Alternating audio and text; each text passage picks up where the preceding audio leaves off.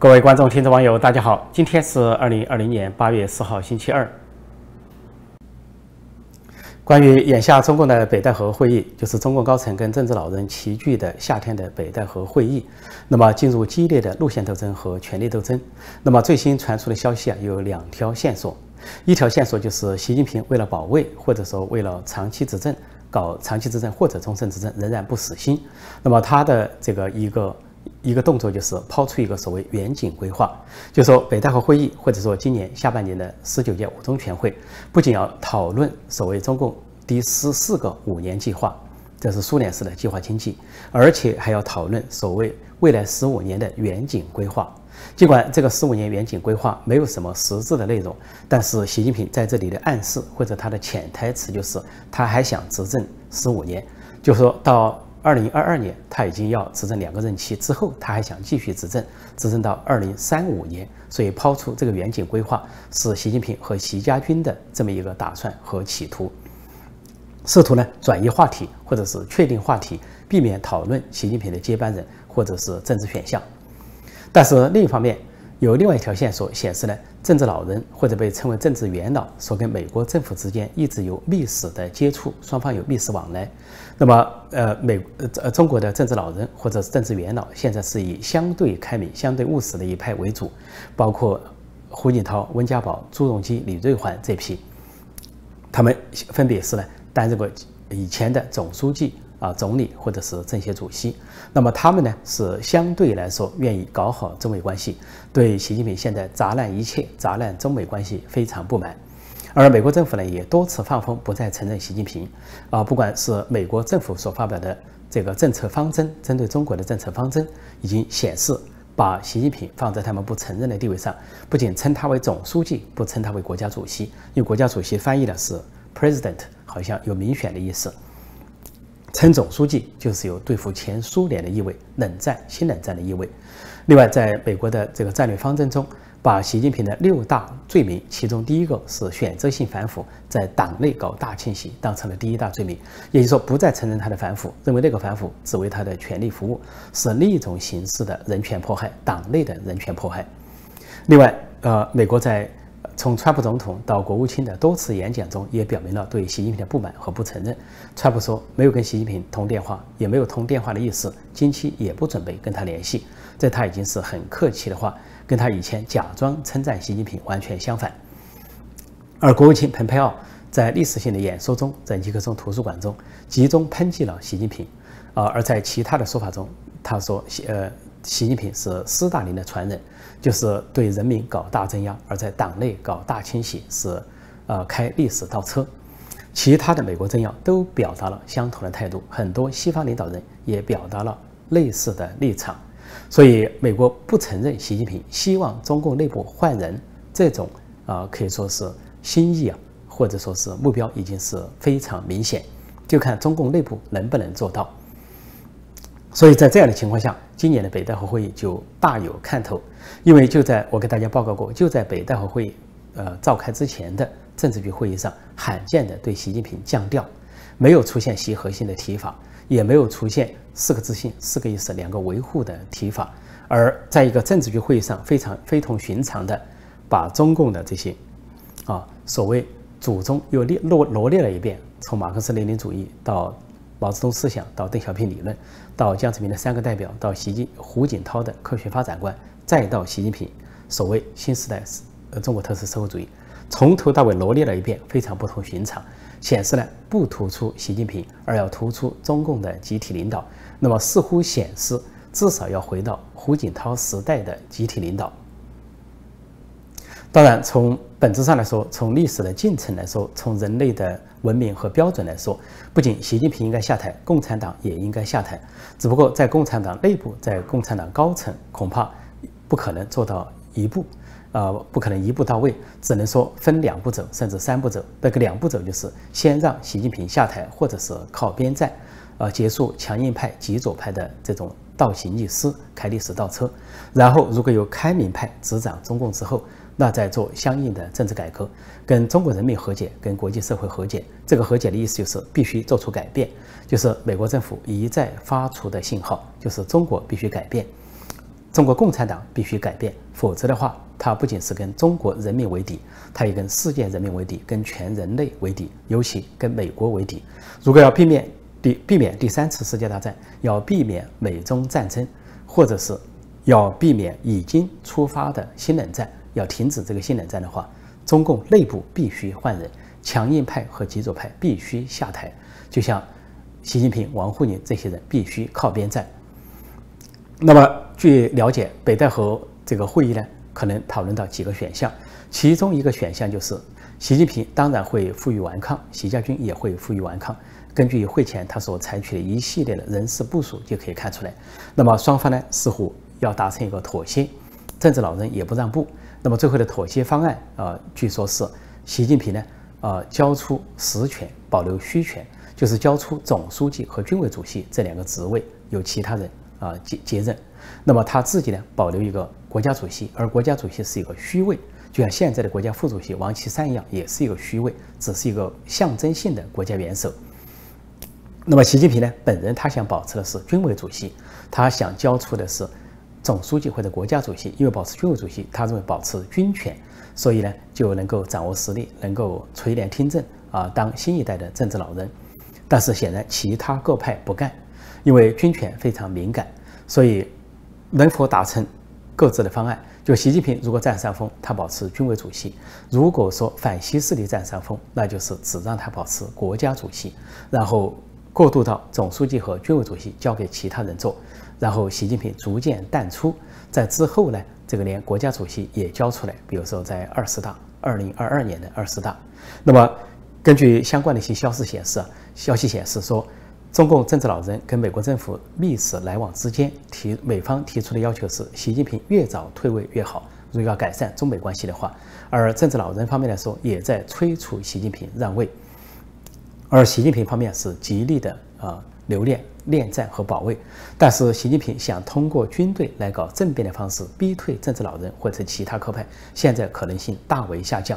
因为可以看得出这几年，不管习近平对军队系统、国安系统、公安系统或者武警系统做怎样的倾诉啊，怎样的整肃、怎样的大清洗，都不能够抵制这些系统内反西势力的存在，而且反西势力不仅不是越来越小，甚至在某种程度上是越来越大，甚至连他本身的习家军内部都出现了反习的声音，就包括像陕西省委书记胡和平说的话，他无法按照习近平完全的要求，按照总书记的要求叮嘱不放，有住不放。也就是说，知识分子出身的胡和平没办法那么狠心、那么左、那么绝，尽管习近平给了他很大的压力，叫他在陕西推行所谓的极左路线、强硬路线。就像新疆的陈全国一样，但是胡和平显然暗示他做不到，或者说他还有一点点底线，无法去贯彻总书记的指示，只好让位，明升暗调到北京当一个所谓文化或旅游部长或者党组书记这样的虚位，他也不愿意在地方上硬着头皮去执行习近平的极左路线。也就说，并不是他不左，而不而是他左不到那个程度，并不是他不狠，而是狠不到那个程度。毕竟还有一点啊，出身清华大学的文人知识分子的一点点底线而已。所以这个博弈和博弈的目标就很清楚了：习近平和习家军、习阵营，另一派是政治老人团派的主流派、太子党的主流派反习阵营，究竟哪一方哪一方会来占上风？那么，在从今年的北戴河会议到下半年的五中全会，将会可以说是大致浮出水面，或者说水落石出。特别是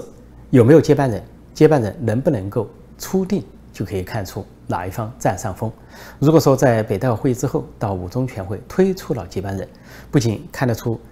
总理的接班人，而且看得出总书记的接班人，那基本上就可以看出到了二十大二零二二年。习近平要么就全下，要么最多就保留一个虚位，国家主席的虚位。如果更乐观一点的话，那么就各界都希望这种局面早一点出现，比如说用不着等到两年后的二十大，那么在二十大之前就出现这个局面。啊，习近平退为仅仅是国家主席，而他的总书记位置和军委主席的位置交出来，那么现在看上去，在现任政治局常委中。接任他交出的总书记和军委主席位置的最可能的人选，或者最热门的人选，或者说最受政治老人和美方期待的人选，应该是团派人物，那就是总理李克强或者政协主席汪洋。如果说他们接任了习近平，接过了习近平的总书记和军委主席这个位置，那么才有可能为改善中美关系铺平一定的一定的道路。同时呢，说到胡春华现任的副总理、政治局委员、团派人物。那么说他是总理的接班人，现在有消息显示，他也可能是总书记的接班人。端视从北戴河会议到五中全会到二十大这两年的权力斗争的此消彼长和各派的成败得失。当然，从不乐观的角度来看，如果习近平、习家军仍然能够把持朝纲，并取得权力斗争的。接下来的胜利，习近平仍然能够大权独揽，而不顾国内外反对的声浪。那么接下去，甚至于在二十大，他继续的集党政军大权于一身，甚至于按照他所规划的十五年长期执政或者终身执政，如果推行下去的话，那难以避免的就是不仅难以避免美中新冷战，甚至难以避免美中对决、美中摊牌、美中决斗，那极可能就上演第三次世界大战。就在中共北戴河会议前夕，还发生了一个微妙的事情，那就是中国人民大学，呃，被称为中共的第二党校。这个人民大学有一个微信公众号叫“中国限制网”，非常罕见的在七月三十一号发表了李登辉的长文，也就是前不久刚去世的台湾第一位民选总统李登辉先生，他的一九九五年在美国康奈尔大学他的母校所发表的演讲，呃，题目叫。民之所欲，常在我心。啊，不仅介绍了台湾的民主进程，而且呢是批评了国际上打压台湾的声音，对中共的专制制度予以抨击。而这篇演讲文的标题就彰显了李登辉所主张的，呃，台湾价值或者普世价值——民主、自由、人权、法治。因为他说“民之所欲，常在我心”，那就是依照民意、民心来执政。以民为本，真正的以民为本，跟啊习近平他们表面上宣传的以民为本啊完全相反。因为习近平等人表面上说以民为本，实际上是以己为本，是民之所欲不在我心，或者说我之所欲就是民心，是强加的民心民意被扭曲的民意。你认同他也好，不认同他也好，他要强迫你跟他走，叫做像。呃，党领导一切，或者说向党中央看齐，跟党中央保持一致，甚至强制要求全党和全国人民以他为核心。所以，人民大学的微信公众号来发表李登辉的演讲长文，呃，尤其令人意外，而且是非常大胆。当然，在几个小时之后，呃，这篇微信的。啊，文章被删除，就是李登辉的演讲被删除。但是他发出的信号就是，尽管在习近平、王沪宁这种严丝密缝的封锁之下，仍然有缝隙，中国人民仍然通过不同的声音、不同的渠道发出他们的声音。尽管是一种信息快闪，就像人民大学这个微信公众号所发射的那样，所以被称为第二党校的。中国人民大学能够发出这样的微信号、这样的文章啊，李登辉的演讲，民之所欲，常在我心。呃，除了可能是人民大学啊有良心人士、有志之士啊他们的这个意愿之外，也不排除是中共高层权力斗争的一个折射。不排除的可能性是政治老人或者是反习势力在背后支持了这样的声音。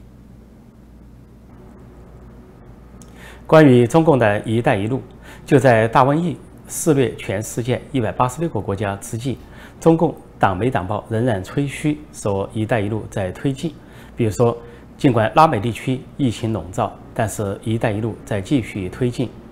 但是“一带一路”的坏消息却接踵而至，在东欧国家爱沙尼亚，呃，前两天有政府出面宣布呢，拒绝或者说取消。跟中共所达成的一个重要的一带一路项目，这个项目呢是一个海底隧道。那么爱沙尼亚政府担心说，这个海底隧道可能带来呃环境、经济和安全的诸多方面的风险。另外还表示忧虑，说这个海底隧道一旦是豆腐渣工程，后果不堪设想。那么爱沙尼亚这个突然宣布取消这个项目，对中共打击很大。因为这是中共在爱沙尼亚和那一带呃波罗的海最大的一个“一带一路”项目。这个项目啊是说要建成，呃，建成之后是全世界最大的海底隧道，连接爱沙尼亚到芬兰，总长呢是一百零三公里，投资是一百六十亿欧元，全部由中共的国营企业来把持，什么中铁公司或者中国交通公司，中国的国营企业实际上就是中共的党有企业，直接被这个中国共产党所把持的经济命脉。这个项目显然投下去之后是会。对爱沙尼亚到芬兰的这个经济命脉进一步掌控，甚至对海底资源进一步掌控。所以现在爱沙尼亚拒绝了这个大型的项目，对中共是沉重一击。那么与此同时呢，在德国有发就发表一个研究报告，相关的一些研究机构说，“一带一路”的面临巨大的风险，尤其在大瘟疫爆发之后。他说，一些发展中国家由于“一带一路”带来的债务啊，已经超过这些国家。国民生产总值 GDP 的百分之十，就对这些国家很危险，陷入了深重的债务陷阱。举例像呃巴基斯坦、埃塞俄比亚这些国家，在大瘟疫爆发以后，总共二十九个发展中国家，它的债务评级被国际的这些权威机构已经下降。这个评级下降就意味着，呃，外资投入更犹豫，那么外资会撤退减少，那么使这些国家更单一的依赖中共。那么，由于这些国家依赖中共，已经给这些国家带来了经济风险和国家安全风险。而这些不仅给这些国家带来了债务陷阱，而中共本身作为债权人、投资方也持有很大的风险。因为这些发展中国家，尤其非洲国家，欠中国的债务啊，已经高达二千一百五十亿美元。那么占到中国国民生产总值 GDP 也是百分之一点五，也是一个相当高的比例。德国这个研究机构的报告就说，“一带一路”不仅给这些受援国带来了风险，巨大的风险，就债务陷阱，也给援助国，就是中国带来巨大的风险，就是这些债务很可能违约，基本上会违约。实际上，大瘟疫爆发以来，那么很多国家已经提出要求中国免债，甚至拒绝偿还债务。比如说，坦桑尼亚、赞比亚、尼日利亚等国都先后提出，甚至有些金额高达百亿美元以上。而中国方面，也不得不表示要延缓偿还债务，或者说取消一些债务，也就是减免债务。那中共对这些发展中国家所持有的债权，已经超过了巴黎俱乐部，也就是由二十二个发达国家所组成的呃巴黎俱乐部，也就中共几乎成了最大的债权国。那么。这个投资就是一个恶性循环，一方面被投资的国家陷入债务陷阱，没有得到好处；另一方面，投资的国家中国收不回债务，陷入另一个陷阱。实际上，“一带一路”是中国领导人习近平的政治工程，这就像六次屠夫李鹏的三峡大坝一样，是李鹏的政治工程。三峡大坝危害大于收益，留下的是恶果。同样，习近平的政治工程“一带一路”也是。危害大于收益，留下的也是恶果，因为上万亿的中国人民的血汗钱就这样打了水漂。肉包子打狗，有去无回。当然，这里所说的肉包子是另一种含义，跟习近平的雅号之一只不过是巧合而已。印度方面，印度政府采取更多措施对付共产中国，其中一项措施就是。要开始审查和限制从第三方、第三国转进的中国商品，因为自从呃印中爆发致命冲突之后呢，印度采取了一系列限制中国商品的措施，啊，限制商品、提高关税等等。主要一些商品呢就改从东南亚国家进口，包括像泰国、越南、马来西亚、印度尼西亚等国。但是中国呢却钻空子，可能利用这些第三国。呃，把商品输入了第三国之后转进印度，因此印度现在要采取的措施就是防止漏洞，包括电脑和手机的部件、电视机、啊金属、家具、啊橡胶，还有纺织品、啊皮革用品等等，这些呃这些中国商品原来主要输往印度，现在都要被印度扫地出门，而且也要限制第三国转进。而印度在最初把五十九种中国应用软件扫地出门之后，现在扩大到一百零六种应用软件，也就是说要把中国的应用软件、共产中国的应用软件全部扫地出门。另外，印度也重新审核中共在印度所设立的孔子学院或者是孔子学堂。那么总共呢有四所孔子学院，三所孔子学堂，涉及了印度的著名的大学。那么印度呢，呃，这个审核就意味着要取消，要取消中共对印度输出它的党文化。不仅如此，印度的教育部还做出改革，从今年开始不再把中文，也就是汉语列为中学生的选修课，语言选修课，而其他的语言都保留。印度呢本身有自己的语言，再加上它以英语为主的国家，那么其他的外语像主要的外语，法语、德语、俄语都保留，而亚洲地区呢，日文、韩文、泰文都保留，唯独把中文和汉语驱除在外。所以啊，这个印度和中国双方的官员都表示，原因显而易见，也就是说心知肚明。诶，即便是出于语言学习。在前些年，印度平均每年派出三十到四十名学生到中国学习汉语，但到去年只派了一名，而到今年就完全取消。也就中印之间不仅是商业停顿了，连文化交流都停顿了。这些事态的大背景显然是中印对峙和中印冲突，特别是现在印度受到的这个刺伤，就是双方在边境还在谈判中，还在交涉中，中共就采取超限战、毫无底线的。卑劣手法、下山的手法，对印军搞伏击，甚至呃这个违反双方的约定，搞致命武器，就是把这个呃棍子绑上铁丝或者是铁钉，以所谓现代狼牙棒的方式袭击印军。尽管给印军造成了二十名士兵的死亡，但是印军反击之后，中共付出了双倍的代价。但是印度受到这个刺伤之后，可以说对中共的信任度已经降为零，或者说负数，全民愤慨，对共产中国完全排斥。就中印两个大国现在成了完全的敌人，是在这样的背景下，说印度政府的决心很大，要把中国的所有东西完全拒之于国门之外。而当下中印的边界谈判也陷入了僵局，除了在其他地区中共撤军之外，但是中共坚持在班加措湖地区没有撤离，而印度认为中共的军队是越界。中国呢不仅呃没有撤离，还在继续的修建公路呃光缆。什么打电桩等等，所以印度也在采取相应的措施，并且继续的增加兵力。看来中印边界迟早会有一战。前段时间，印中两国军队在边界爆发的致命冲突，先显然是习近平亲自部署、亲自指挥。那么说可以说，他的付出的代价是赔了夫人又折兵。但是在班公错湖盯着不走，那么迟早会爆发更大的冲突，甚至是战争。鉴于习近平上台以来每事必败，尤其对外方面，所以如果跟印度爆发进一步的冲突和战争的话，有可能每战必败，习近平必然付出更多的成本和代价，尤其是他个人政治上的成本和代价。关于抖音公司，就是中国字节跳动的海外公司，昨天美国总统川普宣布了他的一个决定，他说允许微软去收购抖音。但是谈判在四十五天内结束，也就是到九月十五号之前，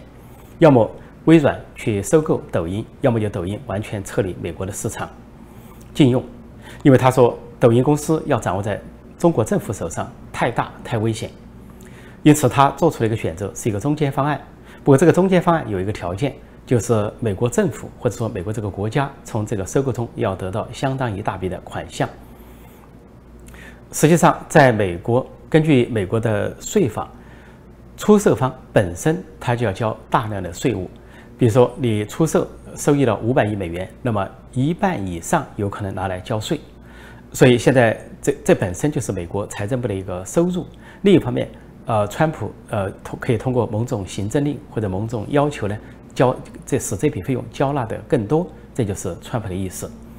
也就是说，最后川普选了一个中间方案。既不是彻底的根除抖音，也不是让抖音继续运行，而是让美国公司同意美国公司收购它，收购之后由美国的公司来掌控这个抖音公司的数据和安全。但川普的这个决定呢有所争议，就像在国会，有的议员认为呢这是一个双赢的决定，呃，另外呢有的议员认为应该彻底的根除抖音，完全是驱逐国门，怕留下安全隐患。所以事态如何发展，还要看接下来的四十五天。受到抖音公司这件事情的影响，或者说前几天美国国务卿蓬佩奥说，美国总统川普将会对中国的软件公司采取行动。那么有一家在美国的公司叫 Room，啊，就是远程会议公司。那么他突然做出一个决定，说要停止在中国的那边的业务。然后如果中国那边要继续使用 Room 的话呢，要通过第三方的合作才能使用。这个 Zoom 公司啊啊，这个主要是用于远程会议或者是远程教学。那么是本身就是由一个移民美国的中国人所创办的。创办之后，但是在很大程度上跟中共之间的关系暧昧不明，因为它在中国那边是唯一一个不需要翻墙就可以使用的软件。那么有国外的使用，也有中国的使用。在前不久举行的六四纪念会上，海外的名誉人士举行六四纪念会，但入木公司居然中途多次中断这个会议，一团漆黑。